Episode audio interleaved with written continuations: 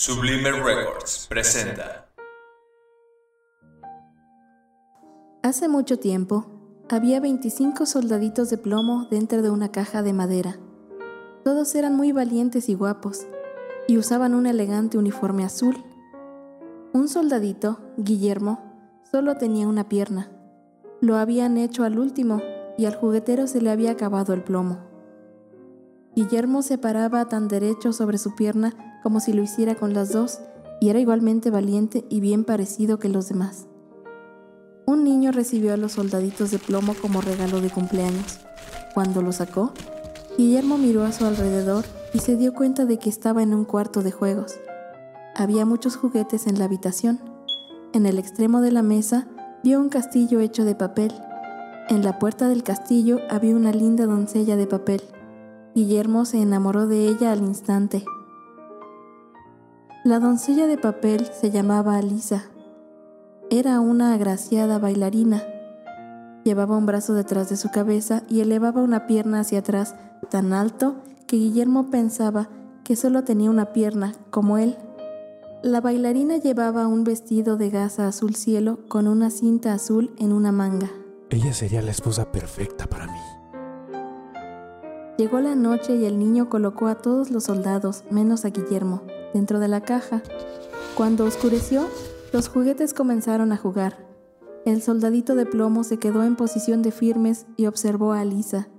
Ella se quedó quieta y lo miró de reojo.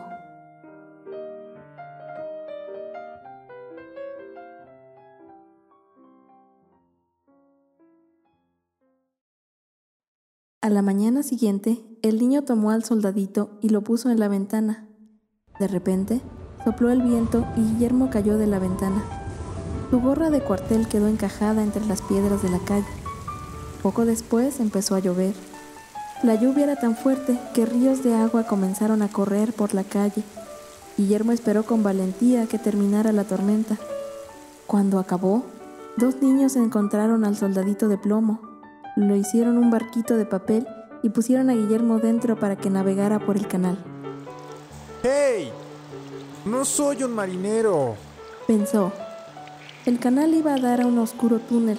El agua corría tan rápido que el barquito de papel giraba y golpeaba contra todo, pero el soldadito de plomo se mantuvo firme, con fuerza y valentía. ¿Cómo deseaba que la hermosa Lisa estuviera ahí? Entonces habría sido feliz. De repente una rata grande que vivía en el túnel apareció junto al barquito. ¿Dónde está tu pase? Dame tu pase de inmediato. Pero no tengo pase. El soldadito de plomo permaneció firme. La rata nadaba con rapidez detrás de él, pero el barquito se alejó, girando con la corriente. La rata se había quedado atrás. Guillermo podía escuchar cómo se hacía más débil la voz de la rata conforme el barquito se alejaba. Dejó escapar un gran suspiro de alivio. Guillermo se preguntaba qué le esperaría más adelante y si volvería a ver a la hermosa Alisa. La corriente fue haciéndose más y más fuerte, arrastrando el barquito cada vez más rápido. En cuanto Guillermo comenzó a ver la luz del día al final del túnel, escuchó un fuerte chapoteo. El barquito de papel iba directo a una cascada. Sabía que el pobre barquito empapado nunca sobreviviría a una cascada, pero no había forma de evitarla. Se quedó firmemente parado sobre su única pierna con más valor que nunca. Cuando el barquito de papel quedó atrapado entre las turbulentas aguas de la cascada, se llenó rápidamente de agua y se hundió. Sin duda, este será mi fin. Jamás volveré a ver a la hermosa Alisa, ni sabré lo maravilloso que habría sido verla bailar para mí. Dio vueltas y más vueltas. Su brillante uniforme azul llamó la atención de un enorme pez. El pez se detuvo Miró a Guillermo de pies a cabeza y se lo tragó en un solo bocado. Estaba mucho más oscuro dentro del pez que en el túnel, pero Guillermo se mantuvo lo más firme que pudo. El pez se movió frenéticamente por un rato y luego se quedó quieto.